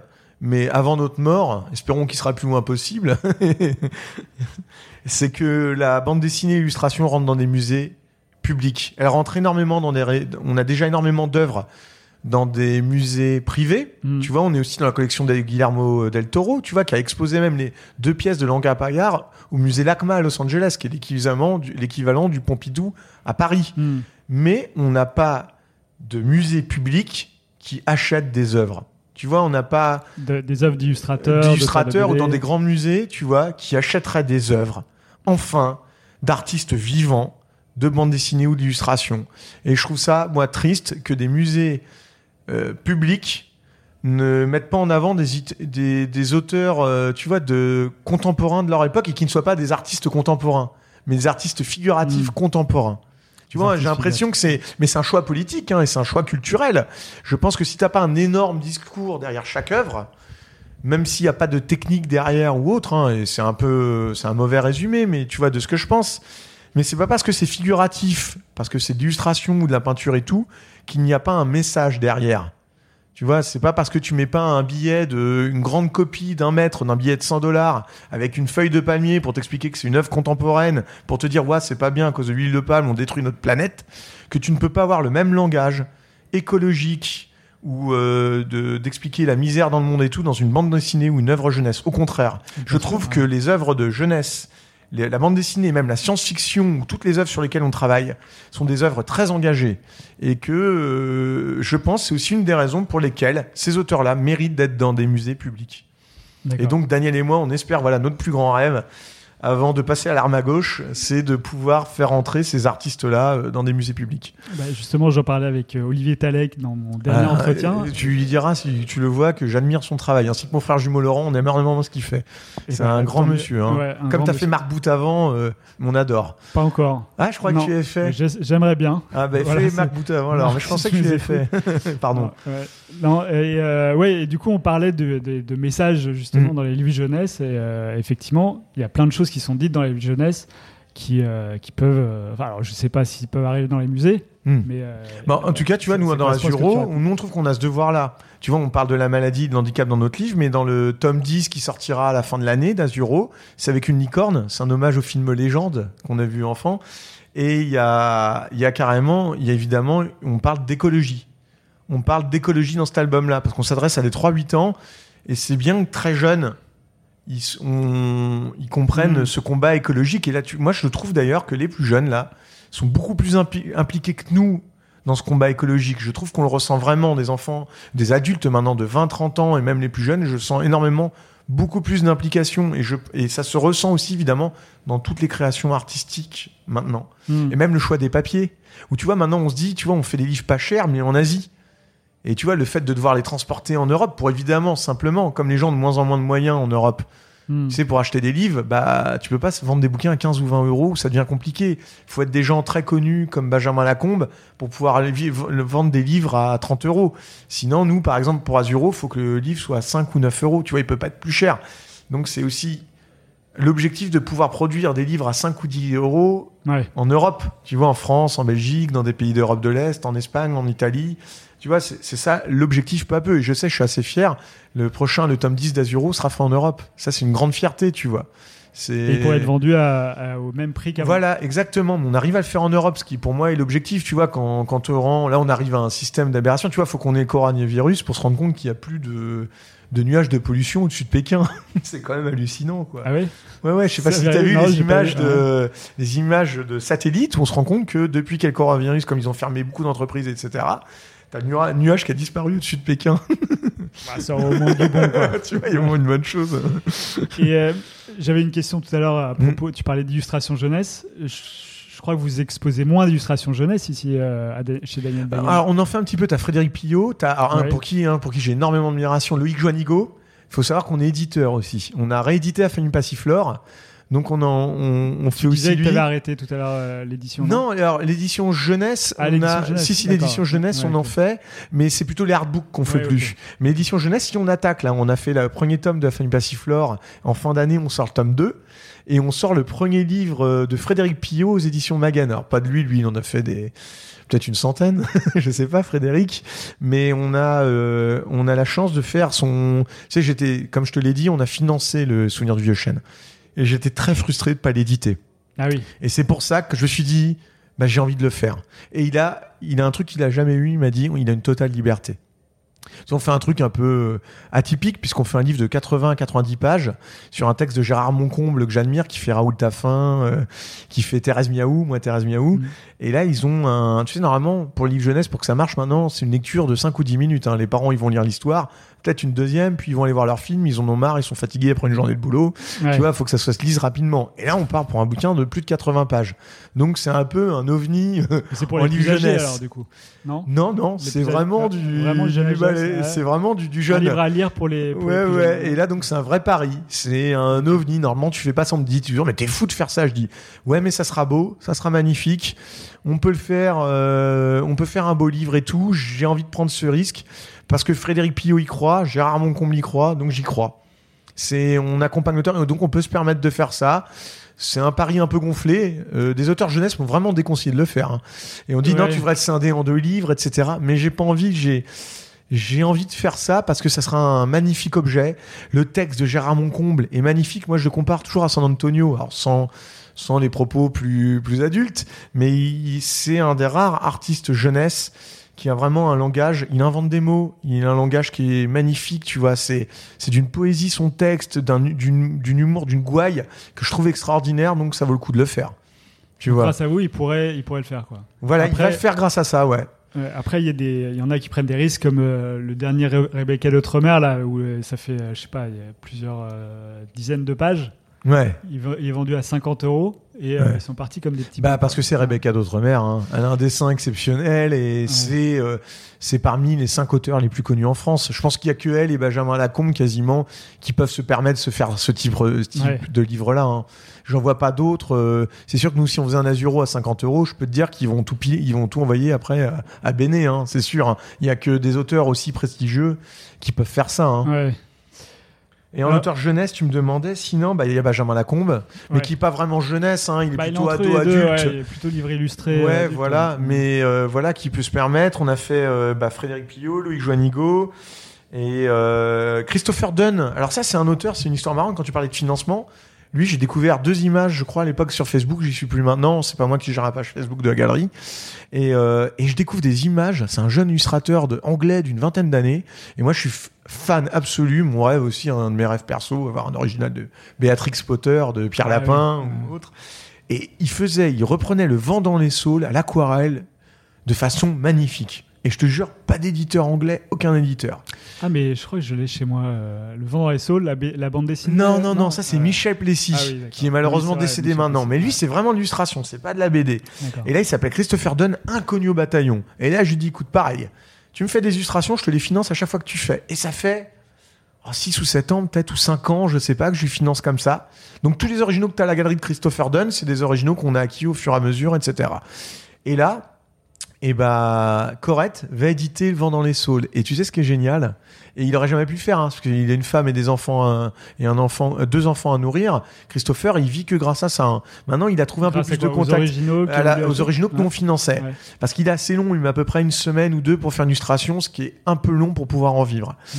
Et là, bah, Jean-Christophe Corrette a eu un tel coup de cœur pour les originaux, il va l'éditer en français, il va l'éditer en anglais, il a trouvé un diffuseur en Angleterre, et c'est un français, Cocorico, qui va éditer et vendre le vent des saules de Kenneth Graham en Angleterre. Et ça, tu vois, mais je suis super fier de ça, qu'un jeune homme qui, grâce aux réseaux sociaux, tu vois, on peut parler des souvent mal des réseaux sociaux, Mm. parce qu'on peut détruire la vie de quelqu'un en quelques clics, euh, euh, voilà, en mettant des photos idiotes quand on était enfant ou ado, mais on a le droit d'être idiot à cet âge-là. Et mais là, il y a des belles choses aussi, tu vois, des, des choses magnifiques. Ouais, Et ça, c'est un très beau souvenir. Si- et sinon, en auteur prestigieux, tu vois, comme Benjamin Lacombe ou Rebecca D'autremer, on a la chance de travailler aussi avec David Sala. Ah oui, David, c'est Et j'ai toujours aimé, je me rappelle, quand j'étais euh, jeune ado, je regardais, on va dire même vieil ado, parce que sinon je vais vieillir alors qu'il a mon âge, et je regardais son travail, et tu sais, j'admirais ce qu'il faisait entre euh, son travail entre, Gust euh, entre Klimt, ouais. entre euh, aussi Douanier Rousseau, plus son identité personnelle qui est très forte. Il a même fait en BD une adaptation du joueur d'échecs qui qui est un chef-d'œuvre de la BD. David Sala, sur 4 ou 5 ans, a travaillé pour moi ce roman inadaptable et on a fait une BD magnifique. Et bah lui, tu vois, on a eu la chance de l'exposer à la galerie. Et ça, c'est aussi un bonheur, Ouais. tu vois. Donc on- c'est vrai que tu vois, on fait du jeunesse, mais encore sur du style très très travaillé, tu vois. Il y a très peu d'auteurs avec un style très dépouillé. Ouais. Tu Ouais, vois, non, on a. Et pourtant, tu vois, j'aimerais bien faire Marc Boutavant. Alors, je le connais pas. Euh, Talek, j'adore aussi. J'aimerais bien le faire. Il y a, je pense qu'il y a aussi d'autres auteurs que j'aime. C'est lancé. mais ça, c'est pas. Ouais, mais tu sais, pas- les rencontres se font ou pas, Ouais, tu vois. Par exemple, moi, Nicolas de Crécy, c'est un. C'est vraiment un mec que j'admire, euh, un mec qui va, on peut pas parler comme ça parce qu'on se connaît pas bien. Euh, c'est vraiment un artiste que je trouve extraordinaire. Eh bien, je n'ai jamais travaillé avec lui en 18 ans. Tu vois, c'est un, c'est des hasards de la vie ou pas, mais euh, mais tu vois, ça c'est c'est la force de ce métier-là. Mais je pense qu'il y a plein d'autres auteurs jeunesse avec qui j'aimerais travailler, mais les rencontres se sont faites Ouais. ou ne se sont pas faites. Hein. Voilà, c'est, je pense qu'il y a, tu vois, Pef, qui est l'auteur qui m'a fait aimer la jeunesse. C'est grâce à lui que j'aime les livres pour enfants. C'est Pef, tout simplement. C'est le l'auteur qui nous a donné envie de travailler avec un ogre. Je crois qu'il s'appelait Barbanouille ou un truc comme ça. Ouais, il a Et- fait les- c'est- enfin, c'est lui- Il a fait le Prince des mots tordus aussi. C'est pour moi c'est un génie du livre jeunesse. Tu vois, je lui dois euh, mon frère et moi, je pense qu'on lui doit euh, tout ce qu'on est après. Ouais. Et après en tant que voilà, Et ça, En- vous, expo- vous pourriez exposer des. je des sais pas si ça marcherait, pas, pas- malheureusement. Tu vois, c'est pas quelque chose. euh, aussi, voilà, ouais. le problème c'est que nous on a des frais très élevés à la galerie. Ah oui. Tu sais, des fois on me dit ouais la galerie ceci cela. Je dis bah ouais mais regarde bonhomme, euh, tu critiques notre travail. Bah alors déjà fais-le, travaille avec un auteur pendant 3-4 ans. Et après aussi, faut que tu saches qu'au mur là il y a pour 20 000 euros de frais d'encadrement. C'est-à-dire qu'il faut que je dégage. Ouais. Là, quand tu vois une expo comme euh, celle-ci, il y a pour euh, Ah oui, 20 000 euros de frais d'encadrement. Il faut que je, il faut pas que je sorte 20 000 euros de chiffre d'affaires pour les payer. Il faut que je sorte 20 000 euros de marge. Ça, c'est ma formation en économie. C'est la chance d'avoir fait ça. C'est que les gens, je leur explique, vous nous expliquez plein de choses, mais le problème, moi, il y a plein d'auteurs que j'aimerais exposer. Des fois, ces auteurs, ils prennent mal qu'on veuille pas les exposer. Mais le problème, on a un lieu qui est magnifique, qui nous coûte un loyer démesuré. On est plusieurs salariés en vivre, donc on a un point mort qu'on Mm. doit euh, qu'on doit payer tous les tous les mois qui est un qui est énorme et donc oui il faut des auteurs qu'on sache qu'on puisse vendre donc si alors on a une on a une autre manière de faire on fait des coups de cœur sur le site par exemple à Christopher Dunn je vais pas lui faire d'exposition pour le moment j'en ai déjà fait une et donc on va lui faire un, un coup de cœur sur le site on va envoyer notre ma- notre mailing à nos 5000 clients on va tu vas faire plein d'éléments euh, on va, on va mettre en avant autrement leur travail qu'en faisant une exposition à galerie. On va faire des expositions qu'on appelle virtuelles. Ah Avec oui. lignes, coup de cœur. On fait aussi des petites vidéos à la galerie, comme je t'expliquais, où on va parler avec l'auteur, il va expliquer son Ouais, travail et tout. Tu vois, il y a, il y a plein d'autres choses. Bah, celle de Gapayard, je conseille vraiment de la regarder. Hein. C'est un ovni, cette vidéo. Hein. Bon, je pense qu'à part ma mère et 15 personnes, pas beaucoup de gens l'ont regardé, mais je vous conseille de la regarder. Quoi. Ok. Bah, en tout cas, euh, je pense qu'on pourrait parler des heures et Oui. des heures sur les euh, bavards. oui. Ouais, c'est génial, moi j'adore. euh, voilà, donc on arrive à la fin de, de ce podcast et euh, en général j'ai une question euh, Mm. classique, c'est quel est l'objet culturel qui t'a le plus inspiré ces derniers temps? Mais avec tout ce qu'on a dit, Ouais, si l'objet vraiment- culturel qui m'a. Moi, si on dirait ce qui m'a nourri, on va dire, et qui a nourri mon frère jumeau, parce que je nous vois vraiment. euh, on est deux individus, hein, on n'est pas une dualité, on est deux individus. Mais je dirais que c'est euh, les téléfilms, les cinémas. Tu vois, on n'était pas des très bons lecteurs, on lisait même plutôt mal, jusqu'au jour où mon père m'a fait lire euh, Boris Vian. euh, L'écume des jours et, Ouais. euh, et sous le nom Vernon suivant, j'irai cracher sur vos tombes, après Zweig, etc., qui m'ont vraiment marqué. Et euh, je dirais que c'était plutôt, tu vois, quand je te parle, la plupart de nos livres, Azuro, etc., c'est soit dédié à légende, à Ray, Ray Harryhausen, tu sais, celui qui a fait les effets spéciaux sur Choc des Titans à l'époque, Ouais. sur euh, les sept voyages de Sinbad, sur euh, King Oui. Kong, tu vois, donc je dirais qu'il y a, euh, ou sinon carrément John Borman sur Excalibur. Tu vois, des- c'est c'est plutôt, je dirais que c'est le cinéma qui a énormément marqué mon frère et moi, l'objet culturel qui nous a nourris, et c'est le cinéma mais à la télévision. C'est la télévision qui nous a nourris. Et est-ce qu'il y a un film ou une série, un truc euh, Ah, je dirais. euh, plus que les autres ou pas? Moi, je dirais euh, sûrement bah, tout ce que je t'ai Là, cité Tu m'as là. dit légende plusieurs fois. Ouais, légende, mais c'est surtout, je pense que Excalibur de John Borman, euh, c'est mon chef-d'œuvre absolu. Tu vois, et plus tard euh, Scorsese, mais non, mais ce serait vraiment par rapport aux univers concrets, je dirais John Borman, Excalibur. Eh ben super. bah écoute Olivier, merci Merci à toi, infiniment pour cette discussion passionnante. Et euh, bah, je souhaite longue vie à cette euh, magnifique galerie. Merci. Et, Et, euh, longue et vie à ton émission et merci de me recevoir. hein. Merci à toi. You know me. Ciao. You know me. J'espère que vous avez apprécié cet entretien autant que moi. Si c'est le cas, merci de continuer à en parler autour de vous et à le recommander sur les bonnes plateformes. J'ai encore plein de très bonnes surprises à venir en espérant que ces satanés virus m'autorisent des rencontres. En tout cas, je vous dis à très vite et prenez bien soin de vous et des autres. Ciao.